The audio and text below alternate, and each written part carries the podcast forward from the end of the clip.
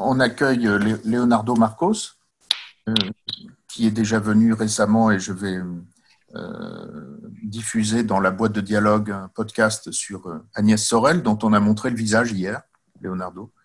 Ah, d'accord. Tu es reconstitué. Tu connais sûrement cette, cette image. On ne l'avait pas montré la dernière fois. Oui, c'est vrai. Tu vois. Euh, donc, Leonardo, tu es, tu es artiste, tu es photographe, tu es réalisateur, tu es auteur, tu es artiste pluridisciplinaire, tu es poète et tu exerces, euh, tu explores en particulier des, champs dans la poésie euh, digitale. Oui, absolument, absolument, oui. Immersive, avec des, dispositifs scéniques et visuels euh, sensuel, je dirais, puisque c'est un des thèmes euh, importants de ton activité, c'est d'explorer la sensualité dans toutes ces, dans, dans, toutes ces occurrences. Et euh, donc, merci de venir nous parler d'un sujet qui te tient à cœur, c'est le visage chez Bergman. Oui, absolument. Alors, c'est plus que le, visage, euh, parce que le visage, ça serait très général, euh, et puis c'est très présent chez Bergman, mais c'est plutôt euh, le visage féminin qui m'intéresse chez Bergman.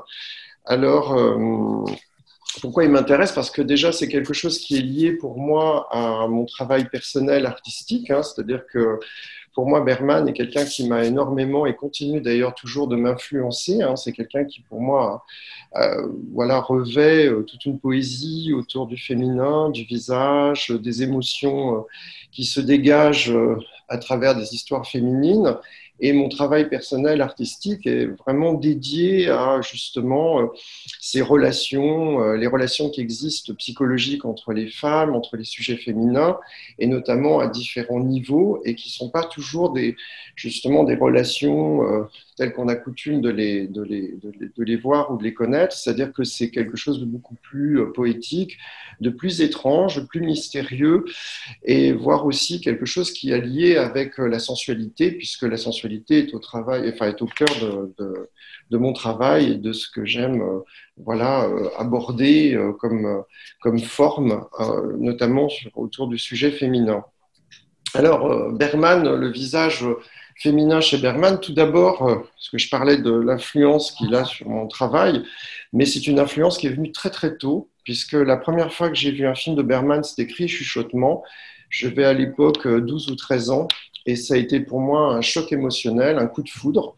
Euh, j'ai senti tout d'un coup que le cinéma. Euh, alors j'étais déjà euh, très très attiré par le, cinéma en général. Hein, J'allais voir beaucoup de films pendant, quand j'étais enfant puis préadolescent, mais là ça a été vraiment un choc parce que j'ai vu un film dont j'avais beaucoup de mal à comprendre le sens, hein, puisque étant jeune et puis pas encore expérimenté pour découvrir ce type de cinéma d'auteur.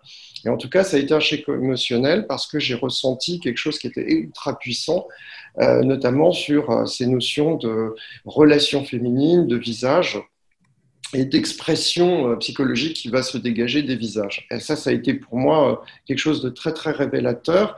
Et dans mon travail personnel, surtout comme réalisateur et dans les dialogues, il y a quelque chose du côté de, de, de ces comment dirais-je, de ces, de ces relations un peu conflictuelles, difficiles, de séduction, de sensualité également, entre ces femmes qui euh, ont des rôles de dominants, dominés, qui s'inversent. Enfin, il y a toute cette psychologie comme ça qui, finalement, euh, pour moi, est à l'origine de, de ce que j'ai pu découvrir dans ce cinéma de Berman et qui a été, pour moi, et reste toujours euh, une, une source d'influence majeure dans, dans mon travail. Alors, Bien sûr, quand on dit Bergman, c'est une œuvre gigantesque, hein, puisque c'est vraiment euh, un grand génie du cinéma. Euh, il y a énormément de, films. Chaque film est, une perle, est euh, vraiment un chef-d'œuvre. Alors, aller chercher du visage chez Bergman, c'est presque un pléonasme, puisqu'il y en a quasiment dans tous les films. Sauf qu'il il y a quand même trois films qui, pour moi, sont importants par rapport au visage, et surtout le visage féminin. C'est d'abord un film qui s'appelle Le Silence, qui est un, film très important dans la carrière de Bergman parce qu'il marque un tournant. Ensuite, il y a un deuxième film qui s'appelle euh, Persona, euh, qui est peut-être un des plus connus de, de Bergman parce que c'est le film qui le, je dirais, le représente le mieux par rapport à l'ensemble de son œuvre. Et puis le troisième, c'est Cris et chuchotement, celui dont je parlais tout à l'heure, qui est le premier film que j'ai vu euh, quand j'étais adolescent de Irmar Bergman. Alors, dans ce cinéma-là, ou dans ces trois films-là, on a effectivement des histoires et des relations euh, entre des femmes, hein, c'est-à-dire soit des sœurs, soit des, des, des, des ne sont pas des sœurs, mais c'est tout comme, hein, c'est-à-dire qu'il y a quelque chose autour de euh, presque une relation à l'autre qui serait de la même famille, du même sang. Et, euh, et c'est justement un sujet qui m'intéresse et qui, je trouve, chez Berman très puissant dans ces trois films-là. Alors, pour résumer rapidement euh, pour ceux qui n'ont pas vu ces films-là, Le silence raconte, voilà créé chuchotement. Donc, Le silence raconte euh, l'histoire de deux sœurs, dont une qui a un enfant, qui partent en voyage euh, dans un pays euh, complètement inconnu, puisque la langue du pays, on ne la comprend pas, c'est une langue imaginaire. Et donc, on vit cette sensation d'être dans un pays transporté dans un ailleurs où on ne comprend pas euh, ce qui est dit et ce que racontent les gens de ce pays. Euh, c'est un pays qui semble en guerre parce qu'il y a, euh, des, chars, des tanks qui, viennent apparaître comme ça dans le décor des rues. Et c'est un film très en huis clos puisque le film se déroule principalement dans un hôtel où une des deux sœurs est malade et donc ils sont obligés de s'arrêter et de rester dans cet hôtel. Et à partir de là, il va se nouer des relations très très euh, très violentes, très fortes, très passionnelles entre les deux sœurs. Ensuite, Persona, c'est un film qui raconte euh, l'histoire d'une euh, d'une c'est donc c'est l'histoire d'une d'une actrice qui, pour des questions psychologiques, perd la parole, c'est-à-dire elle ne, peut plus elle sombre dans le mutisme, elle ne peut plus parler, donc elle est hospitalisée. Et donc une infirmière, que l'on voit là au premier plan, va s'occuper d'elle euh, dans une maison de campagne qui se trouve sur une île, à Faro, et dans laquelle euh, elle va vraiment euh, essayer de l'accompagner dans cette souffrance intérieure qui est la perte de, la parole, la possibilité de, parler. Pas sur le plan physique, hein, mais sur le plan psychologique. Elle ne peut plus parler. Et donc, ça crée des relations aussi assez, euh, tendues, assez particulières entre les deux, et surtout très, très passionnelles. Et enfin, le, troisième film, c'est Cris et chuchotement, où là, ce sont trois sœurs qui euh, se retrouvent avec une, euh, comment dirais-je, avec une, femme de ménage, enfin une nurse qui est là. Et, et donc ces trois sœurs se retrouvent dans une demeure, une très belle maison, euh, en automne, on peut le voir d'ailleurs à côté des arbres euh, roux. Et euh, elles se retrouvent parce que l'une des sœurs est mourante. Hein. elle a un cancer de l'utérus. Et donc c'est aussi l'occasion pour elle de se retrouver entre sœurs, mais aussi dans des relations passionnelles, des, voilà, des choses qui émergent par rapport à cette notion de, comment dirais-je, de mort, hein, de souffrance, de, disparition d'une des sœurs, hein, puisqu'elle va, elle va mourir. voilà. Donc, dans ces trois films, on retrouve de manière très claire et précise euh, la notion de relation entre ces, personnages, ces, sujets féminins. Euh, dans le silence, dans le cri ce sont des sœurs. Dans Persona, c'est une infirmière qui s'occupe euh, donc d'une actrice. Mais dans tous les cas, on est dans, dans ces relations féminines avec cette proximité, cette intimité que seul un Berman sait si bien filmer et d'aller au plus près. Et au plus près de l'intimité, bah justement, ça va être le visage. Et le visage qui va être une révolution presque cinématographique. Alors, certes, Eisenstein euh, a filmé des, plans très serrés, euh, euh, des visages au cinéma, mais là, c'est quelque chose qui va être une vraie révolution dans le domaine de la réalisation cinématographique parce que vraiment, on va chercher des, plans tellement serrés, tellement, euh, tellement rares euh, dans le cinéma que effectivement, on a cette sensation d'être au plus près du personnage qui est montré, qui est filmé. Et puis surtout, il y a une telle insistance de l'image.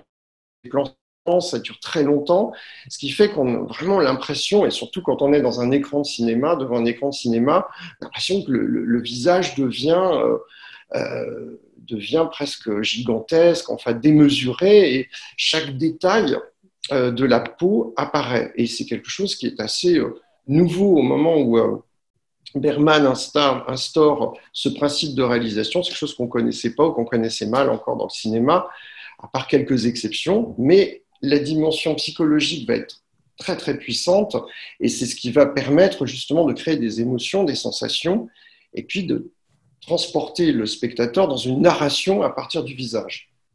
Alors, ce qui m'intéresse également dans la notion de, visage euh, chez Bergman, c'est euh, que le visage, et on le voit bien dans, les, affiches, hein, ce que l'on voit sont les affiches des films, mais qui sont tout à fait euh, iconiques, dirais-je, de la sémantique de l'image du cinéma de Bergman et de ces trois films, c'est qu'il y a une notion de dualité c'est-à-dire qu'il y a une notion du double, hein. c'est-à-dire euh, finalement euh, ces femmes euh, ont deux visages, ne font qu'un seul visage par deux visages.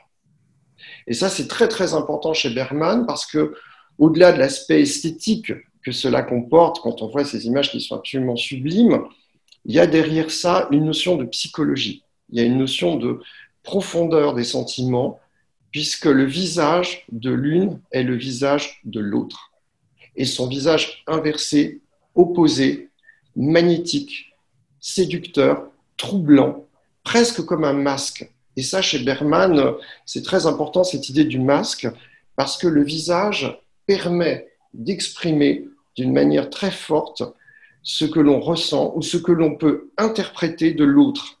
Et cet autre qui peut être finalement soi-même ou son double surtout dans le sujet féminin. Et cette dualité-là est quelque chose qui, moi, me passionne, parce qu'effectivement, à travers un visage, il y a un deuxième visage. C'est jamais un visage tout seul, Berman. C'est toujours un visage et un autre visage. Et ça, je trouve que, par exemple, dans le, euh, dans l'art de Picasso, l'art cubiste de Picasso, c'est quelque chose qui apparaît assez souvent, hein, c'est-à-dire où il y a toujours dans le visage féminin une notion de dualité. C'est-à-dire que euh, un visage fait apparaître un deuxième visage. Alors notamment dans La fille au miroir, ce qui est très passionnant, c'est qu'on retrouve d'ailleurs un petit peu le même principe que l'affiche du silence, c'est-à-dire qu'il y a un visage de profil et un visage de face, sauf que c'est le même visage. Ça, c'est la force de Picasso, c'est d'avoir inventé ça, ce côté décousu, déconstruit comme ça autour du visage. Et finalement, Qu'est-ce qu'exprime ce visage dédoublé C'est que ça se reflète, c'est du miroir, ça reflète encore un autre visage. C'est-à-dire qu'il y a cette idée de l'autre euh, qui est encore quelqu'un qui n'est pas celui qu'on pense connaître ou qui est présent d'un côté du miroir. Donc c'est dire à quel point il y a cette mise en abîme comme ça de plusieurs visages féminins qui finalement est la même personne. Et tout le travail de, Bergman, c'est justement comme chez Picasso, c'est de montrer comment finalement il va y avoir une démultiplication, une dualité de la psychologie féminine sur des êtres qui sont très différents et qui n'ont pas le même mode de fonctionnement, mais qui finalement forment une unité au moment où ils sont en contact. Et ce contact-là, il le montre par le plan serré, le gros plan, comme on dit au cinéma, c'est-à-dire le moment où effectivement on va découvrir que ces deux visages forment un seul, forment une unité, même si ce n'est pas le même visage, bien sûr, comme d'ailleurs dans le tableau de Picasso, mais ça crée cette unité, cette union, cette fusion retrouvée.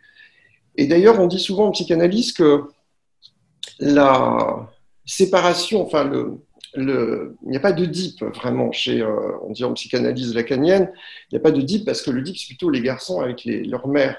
Mais chez les femmes, euh, il y a une fusion au départ, comme un paradis, quelque chose qui serait euh, l'union parfaite entre la maman et, la petite fille, et qu'à un moment donné, il y a une séparation. Et il y a toujours cette idée que dans la psychanalyse, il y a ce désir de retrouver d'une manière fusionnelle ce visage de l'autre pour n'en former qu'un et que ce visage de l'autre, qui est celui de la mère, comme un miroir de soi-même, même s'il y a des différences, ne peut pas se faire sans conflit.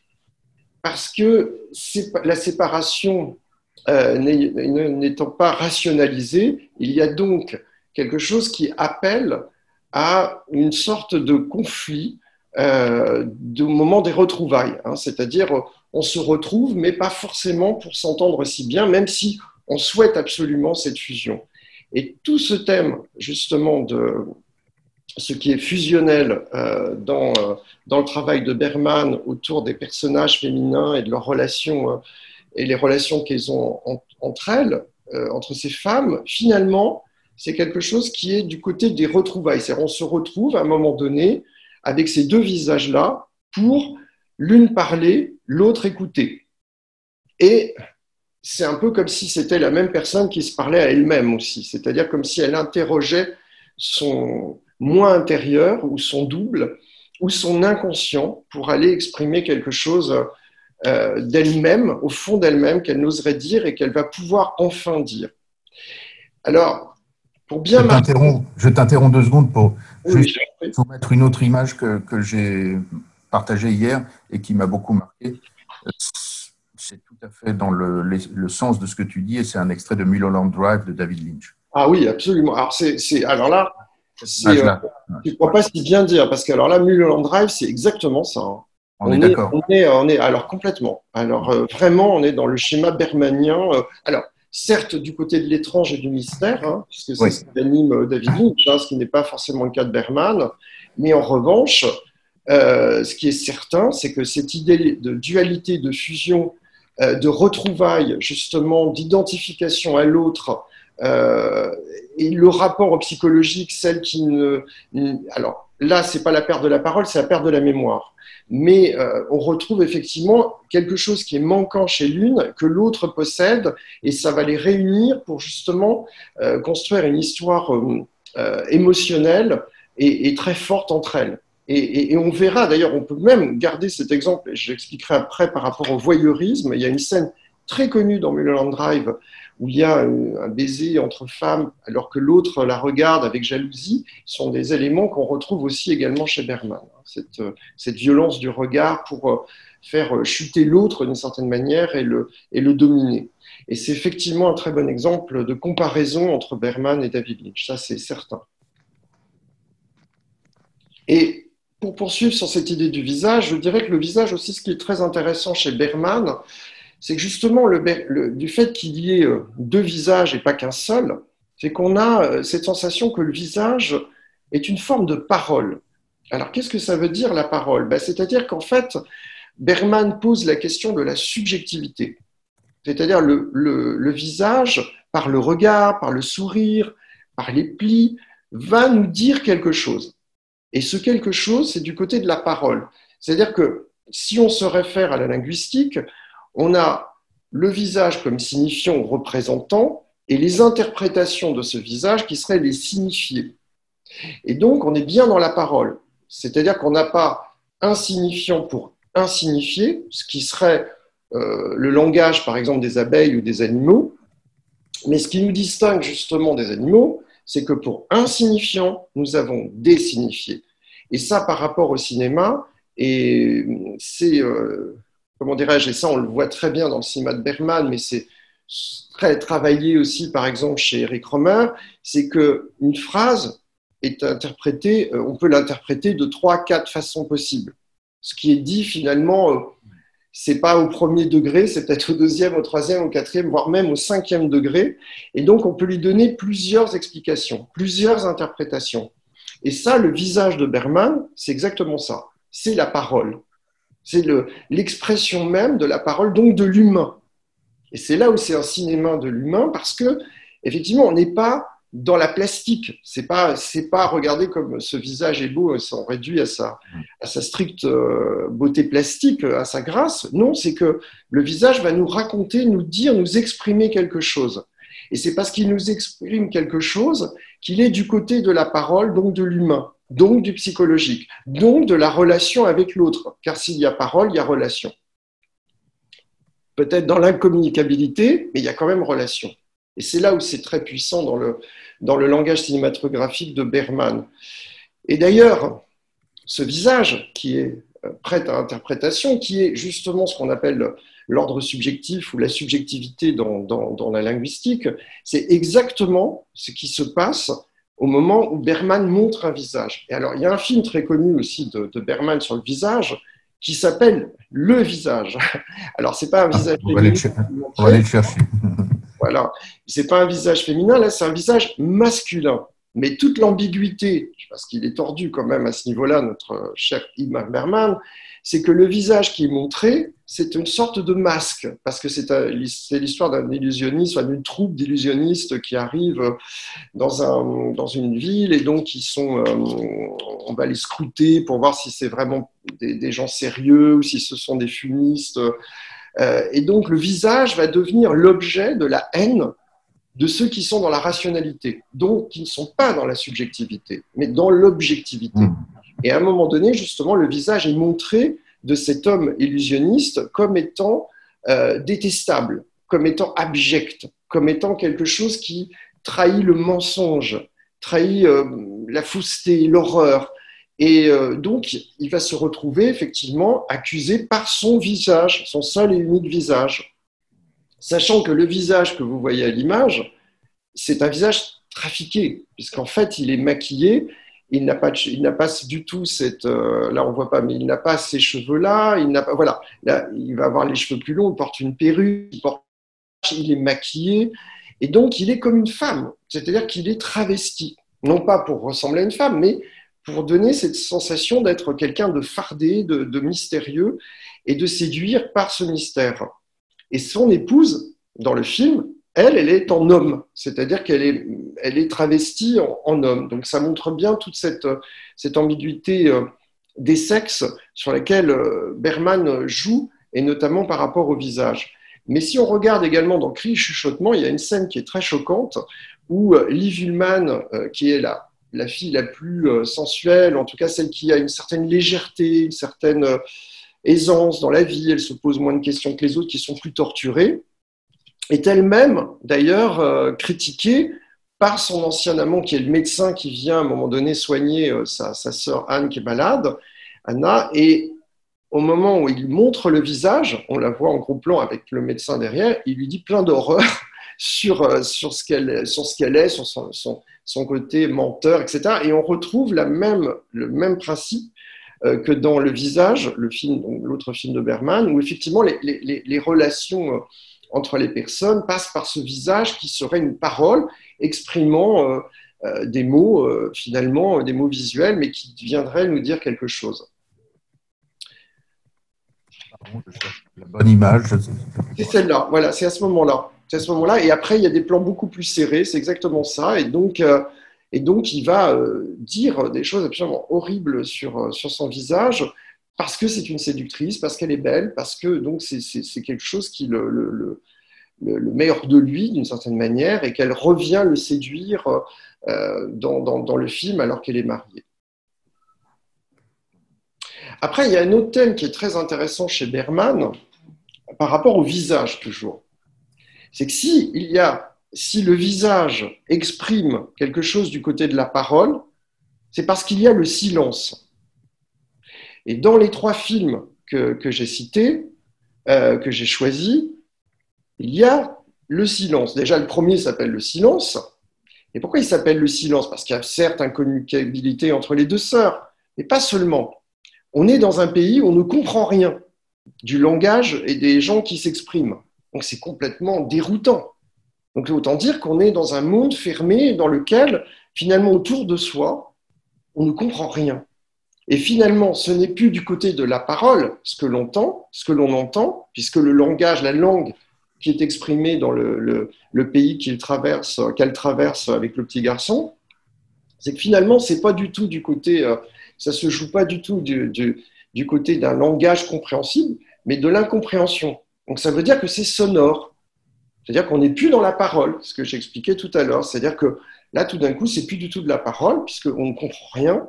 Euh, si ce n'est par les visages. Et d'ailleurs, il y a plein d'apparitions de personnages qui, euh, dans le film, qui viennent parler, on ne comprend rien, mais on comprend vaguement par le visage, en tout cas, on interprète par le visage ce qu'on croit euh, qu'ils veulent nous dire, qu'ils veulent nous raconter. Ça, c'est très, très amusant. Et d'ailleurs, quand je dis que c'est amusant, parce qu'il y a des moments où, effectivement, il y a une dimension presque un peu euh, comique, euh, notamment ce, vieux maître d'hôtel qui arrive, qui fait des grimaces, enfin on est presque dans Chaplin. Et d'ailleurs, je trouve que Berman et Chaplin sont très proches, parce que Chaplin a beaucoup travaillé sur l'expression du visage. Il l'a travaillé d'une manière très puissante, Et beaucoup de choses, beaucoup des émotions passaient par le visage de Chaplin. Alors on va dire oui, mais c'est parce que c'est le cinéma muet. Mais c'est pas vrai. Parce que quand Chaplin devient, enfin, quand le cinéma de Chaplin devient parlant, il est encore plus expressif sur les visages que quand il était muet. Donc, j'ai des doutes sur le fait que ça soit uniquement pour des questions techniques du cinéma muet. Enfin, le silence euh, est présent euh, par le mutisme dans Persona, puisque l'actrice qui euh, perd la faculté de, parler se retrouve donc dans le silence. Donc son mutisme, c'est on coupe le son, elle n'a plus de mots.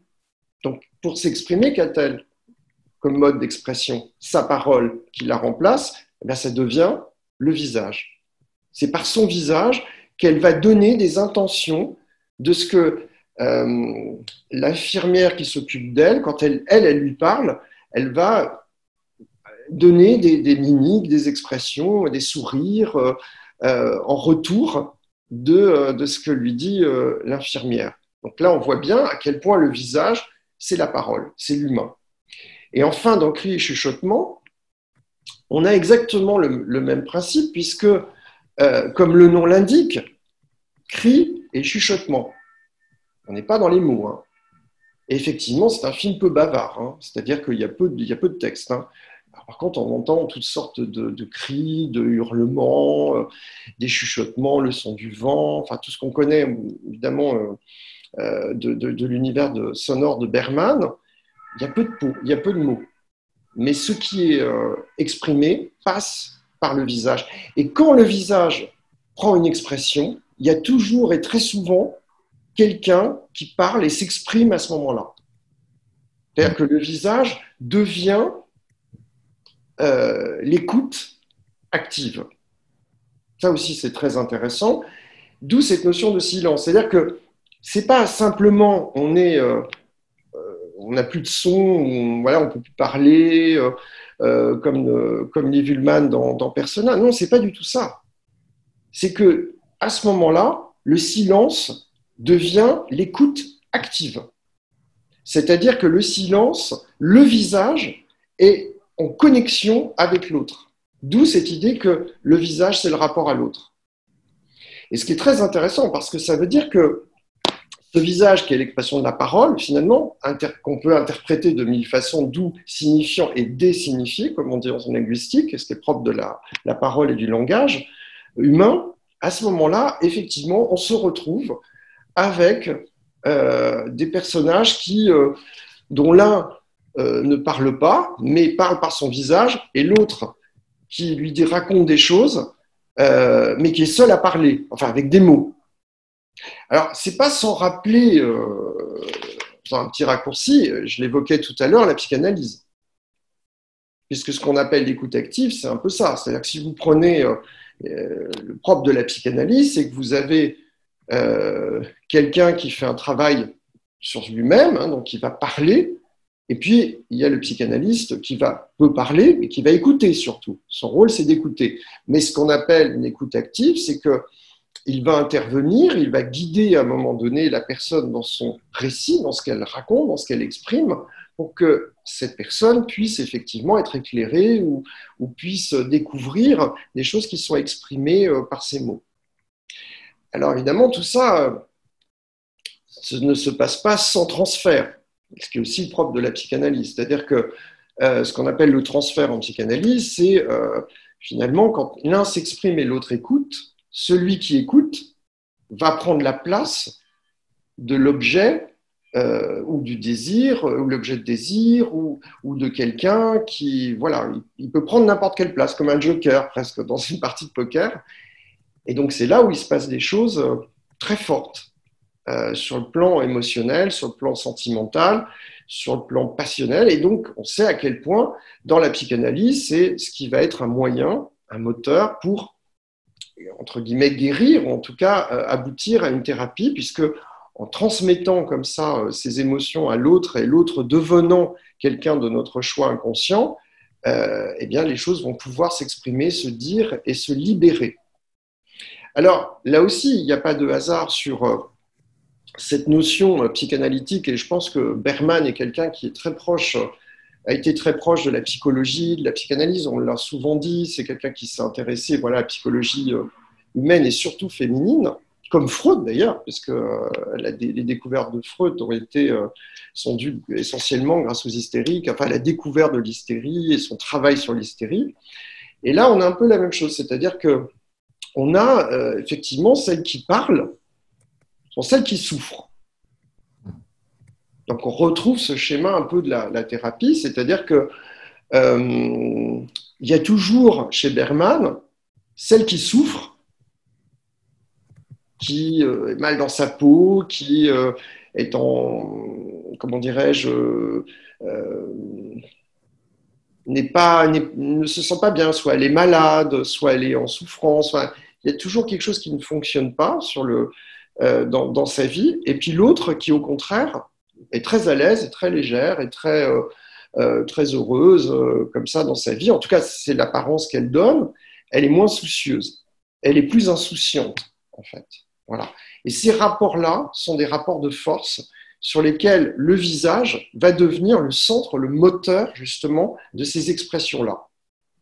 Alors, si on prend par exemple dans le silence, de manière très concrète, il y a deux sœurs. Une des deux sœurs est malade, mais non seulement elle est malade, mais elle est en souffrance psychologique.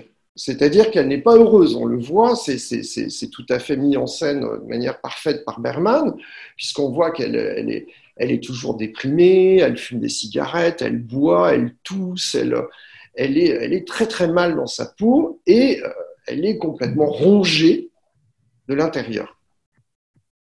Alors que sa sœur, son autre sœur, elle, bah, elle transparaît, enfin elle, elle est... Euh, euh, très heureuse, très, très insouciante, très sensuelle, très sensorielle. Elle est, voilà, elle est très coquette. On voit bien, c'est celle, celle qui est au fond derrière la porte. On le voit là, c'est celle qui est en souffrance. Et l'autre, au contraire, est beaucoup plus épanouie. Euh, euh, voilà, elle, est très narcissique, elle, fait tout pour être belle tous les jours, on voit qu'elle est coquette, elle fait, prend soin d'elle-même, tandis que l'autre, c'est tout l'inverse, elle sort jamais de, de, sa chambre, elle fume cigarette sur cigarette, elle boit de l'alcool, elle vomit du sang, enfin, elle pleure, elle hurle de douleur euh, quand sa sœur s'en va. Et donc, il y a ces rapports de force entre les deux, puisque c'est presque caricatural, l'une souffre et l'autre, l'autre non si on prend dans Persona, c'est la même chose. Si ce n'est que celle qui, justement, devrait souffrir, puisque bah, elle va pas bien, elle a perdu, elle a perdu, elle a perdu la parole, ne peut plus s'exprimer, euh, alors que l'autre, c'est une infirmière qui a l'air plutôt bien dans, bien dans sa peau, finalement, ça s'inverse. L'infirmière, c'est celle que vous voyez au premier plan qui a les cheveux courts, et l'autre, c'est celle qui est, euh, voilà, qui est, soignée par, euh, par cette infirmière. Eh bien, l'infirmière, finalement, là, ça s'inverse, elle va être celle qui souffre. Celle qui vit mal euh, ce huis clos avec, avec la personne qu'elle est censée soigner et s'occuper. Et donc, elle est en pleine souffrance, en pleine douleur intérieure. Et donc, elle raconte c'est comme dans la psychanalyse, elle raconte tous ses, problèmes, elle se confie à l'autre, et l'autre, au contraire, elle apparaît, c'est l'actrice, elle apparaît euh, tout à fait, euh, elle est bien, souciante, même si elle ne parle pas, hein, puisque après tout, c'est elle qui est malade, mais elle semble aller beaucoup mieux et euh, de vivre beaucoup mieux cet isolement qu'elle a, dans lequel elle est avec, avec l'infirmière. Dans Cri chuchotement, c'est la même chose. C'est-à-dire que dans Cri chuchotement, Liv Ullmann, donc la même qui est dans Persona, qui est assez insouciante, etc., retrouve le même rôle, c'est-à-dire qu'elle est également euh, tout à fait euh, sensuelle, elle est séductrice, elle s'occupe d'elle, alors que sa sœur aînée, elle, elle est euh, vraiment dans une torture psychologique permanente. Elle est dans l'horreur. Mais vraiment, c'est atroce. À tel point d'ailleurs qu'il y a une scène qui est absolument épouvantable où elle prend euh, un verre qui est coupé et elle se mutile le sexe pour le montrer à son mari qu'elle saigne entre ses jambes et qu'il ne pourra pas, euh, euh, ils ne pourront pas faire l'amour. Il n'y a pas que ça, il y a plein d'autres scènes comme ça très très violentes. Et puis, bien sûr, il y a celle qui est en train de mourir, qui meurt d'ailleurs d'un cancer de l'utérus, et la seule qui aussi est assez sensuelle, assez euh, qui la protège, euh, euh, c'est la domestique, qui la prend dans ses bras, qui elle-même a perdu son enfant, sa petite fille. Voilà, donc ça c'est la scène où elle s'est fait saigner au niveau du sexe et elle met, elle porte le sang de son sexe sur son visage et elle regarde sur son visage, elle regarde avec violence son mari pour lui dire, voilà, lui exprimer quelque chose, c'est sa parole à ce moment-là, hein, puisque je parlais tout à l'heure de la notion de, parole et d'humanité qui se dégage des visages, et eh ben vous l'avez là, dans l'horreur.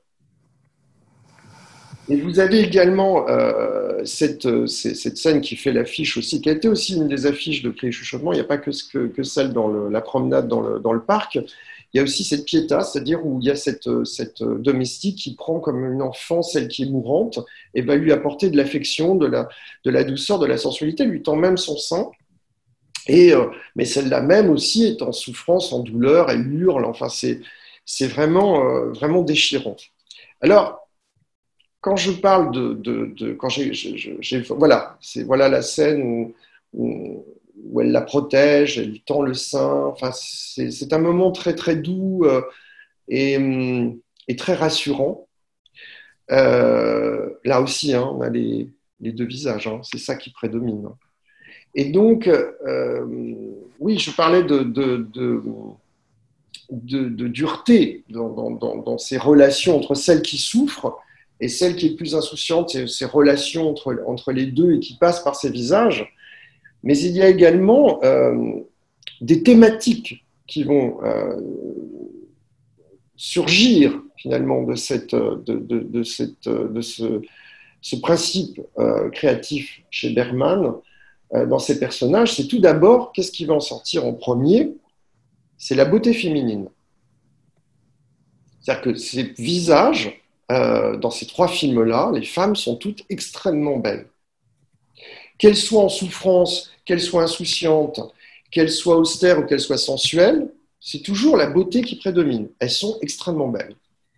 Hein, on n'a pas, euh, je ne sais pas, il pourrait y avoir un conflit entre, par exemple, une qui serait, euh, qui serait euh, plus disgracieuse des traits, l'autre au contraire très belle, reconnue des autres. Non, elles sont toutes très belles. Mais ce qui les distingue, c'est finalement ce ce qui est psychologique chez elle, c'est-à-dire l'une souffre, l'autre pas, et donc euh, c'est plutôt là que ça va se jouer. Mais sur la beauté, elle est évidente. Et en plus, ce qui est très étonnant, c'est qu'il euh, faut savoir quand même que Berman, euh, ce sont ses épouses qui sont là, ce sont ses femmes. Hein. Il a été avec ces femmes-là. D'ailleurs, il, il, les réunit dans un film alors qu'il était avec les deux. Bon, c'est assez, pour l'anecdote, assez étonnant, assez douloureux d'ailleurs pour l'une des deux qui est la plus ancienne. Euh, mais il y a ce rapport effectivement à l'amour et à l'amour de ces deux femmes. Euh, d'ailleurs, c'est très bien montré au début du film de Persona, puisque quand, euh, quand le début du film, c'est cet enfant qui vient toucher un écran sur lequel apparaît la première Liv Ullmann, puis, puis Ingrid, donc, puis Bibi Anderson, pardon. Et donc, on, on les voit passer de l'une à l'autre comme ça par des fous, comme si c'était le même visage. Et c'est ce rapport à, voilà l'émotion que peut créer ce visage féminin en gros plan, qui est une forme d'apparition, d'éblouissement presque, hein, puisque l'enfant, il y a tout un jeu sur les pellicules qui, qui, qui sont complètement euh, surexposées, presque, elles vont brûler, donc on a l'impression qu'on ne voit plus rien ou plus très bien, ça devient très surexposé, et ces visages apparaissent comme ça. D'ailleurs, euh, c'est quelque chose qui m'a beaucoup influencé, puisque dans la galerie des beautés, qui étaient des portraits féminins, je, je me suis beaucoup inspiré de cette surexposition comme ça des visages pour montrer, voilà, on le voit là euh, avec le petit garçon, c'était juste avant. Et donc, voilà, j'ai beaucoup travaillé sur cette notion euh, de surexposition comme ça des visages sur une série de, portraits photographiques que j'ai que j'ai réalisés. Voilà, il cherche quelque chose sur le visage. Et ce visage que l'on voit là va se mélanger, euh, va fusionner avec le visage de l'autre de Liv Ullmann, comme si c'était le même visage. L'autre particularité du visage, euh, chez Bergman. Bien sûr, j'évoquais euh, la notion de, parole, de relation euh, entre les femmes, la notion de psychanalyse, la notion de beauté, la notion de comment il distingue la psychologie des, personnages féminins entre celles qui souffrent, en, simplifiant, hein, entre celles qui souffrent et celles qui, qui vivent mieux son quotidien. Mais il y a surtout et c'est là où je veux vraiment rentrer dans le vif du sujet concernant, euh, concernant Berman, et ce qui pour moi est le plus important, c'est que c'est un cinéma du voyeurisme. Pour moi, Berman, c'est un voyeur. C'est le cinéaste voyeur par excellence. il n'y en a pas énormément, finalement, tant que ça dans le cinéma, parce qu'on peut penser que, évidemment, dès qu'on est cinéaste, photographe, on est tenté par euh, à regarder euh, ce qui se passe et vouloir capter quelque chose qui est de l'ordre du, voyeurisme. Mais non, là, c'est du vrai voyeurisme. Et le vrai voyeurisme, c'est quand il ne s'arrête pas qu'au regard du visage. C'est quand le visage, puisque là on est sur le visage, euh, c'est plus que ça. C'est que ce visage et la parole vont se mélanger pour devenir quelque chose de cruel. C'est-à-dire que voyeurisme et sadisme, pour employer des termes euh, plus précis, sont complètement liés dans ces visages-là. Je vais être plus précis et plus concret. Si l'on prend par exemple dans le silence la scène où on voit celle de l'affiche, les deux visages réunis, c'est au moment où celle, la sœur qui est en souffrance, qui est obligée de rester euh, dans sa chambre, veut savoir avec cette curiosité voyeuriste euh, de, la jalousie, elle veut savoir si sa sœur, et elle en est quasi certaine, mais elle va en avoir la certitude absolue, dit par sa sœur, qu'en fait, elle a commis un acte sexuel. Et donc, elle interroge sa sœur, elle lui fait bien comprendre qu'elle sait qu'elle est allée euh, voilà, faire quelque chose de pas bien sexuellement, etc. Et que pour elle, c'est très humiliant euh, c'est quelque chose qui l'a fait souffrir, c'est quelque chose d'horrible et qu'elle a besoin de savoir. Comme un couple. Tu m'as trompé, tu es, tu es sorti et tu n'es pas allé simplement euh, euh, voir un film ou je ne sais quoi au cinéma. Non, tu, tu, as fait quelque chose de mal. Et tu dois me dire, tu es dans l'obligation de me raconter.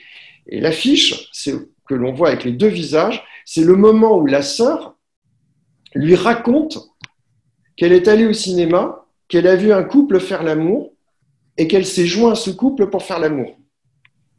C'est un mensonge. Parce que nous, on a vu la scène avant et elle n'a pas du tout fait ça. Mais elle lui fait ça pour lui faire mal.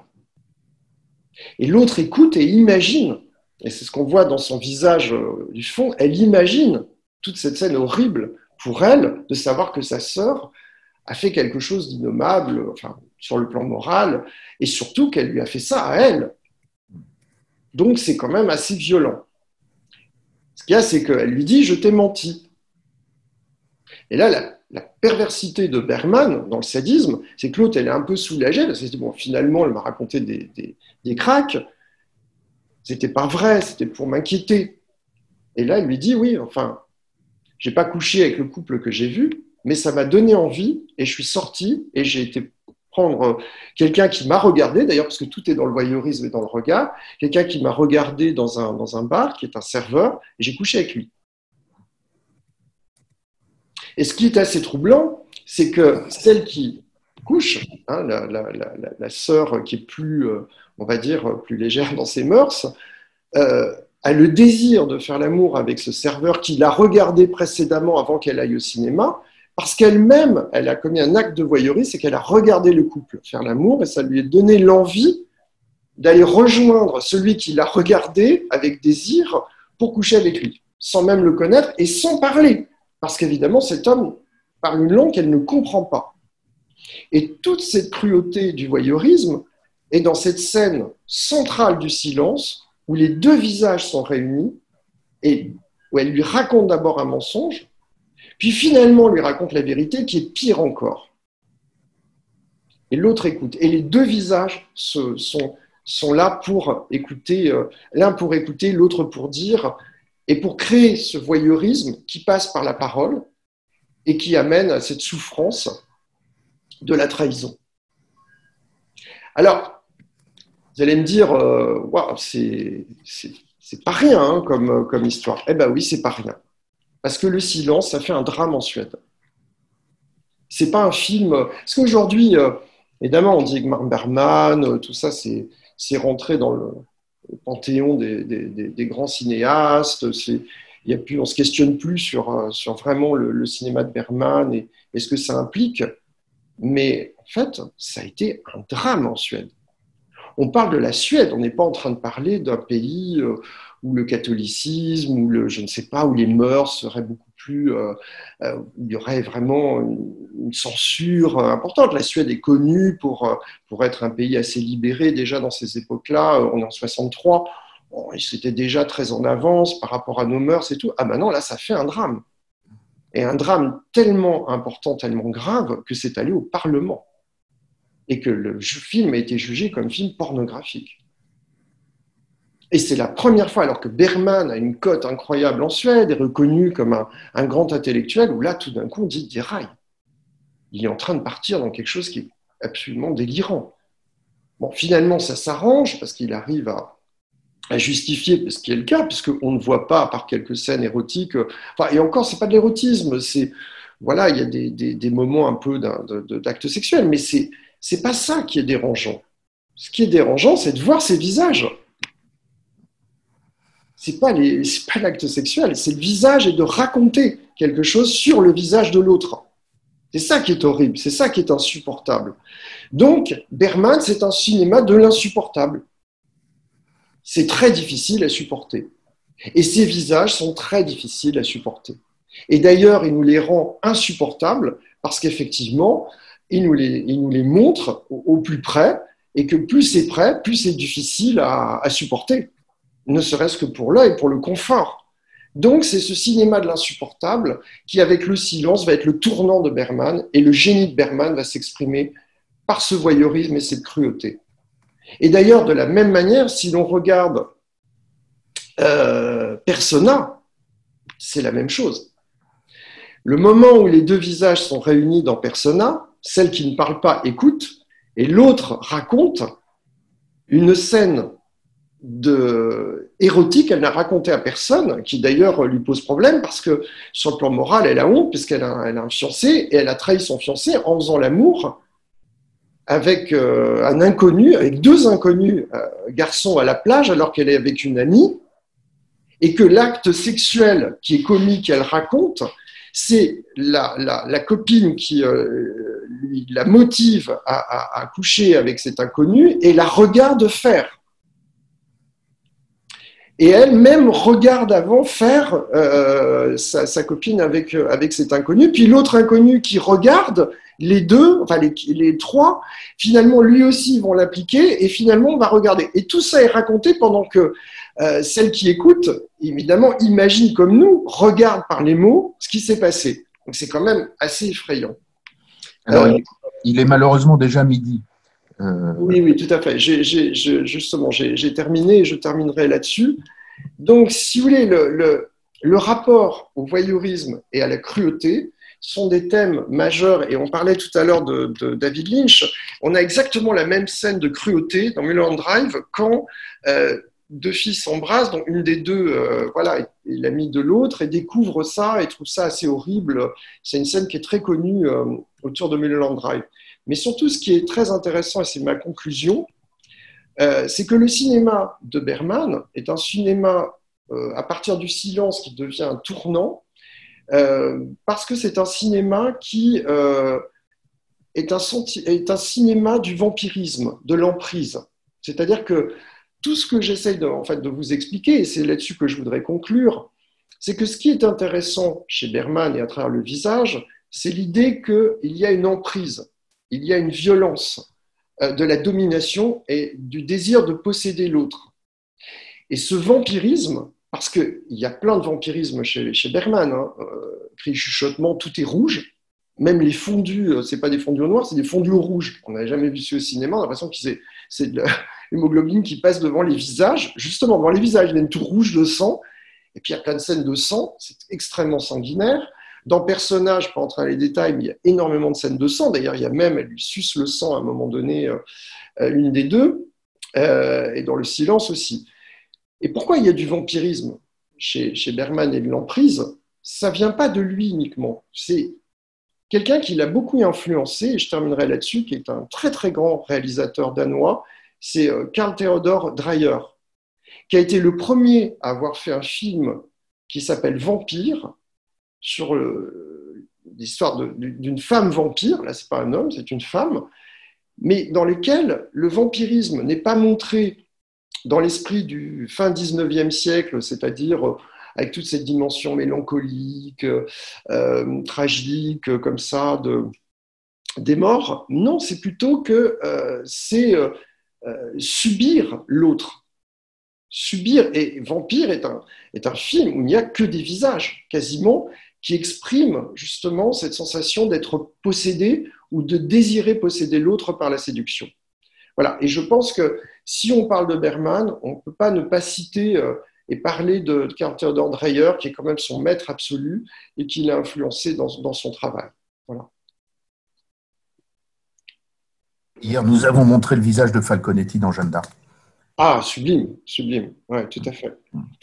Absolument magnifique. Il y a celui aussi de, euh, de, de Artaud qui est dedans, qui est magnifique.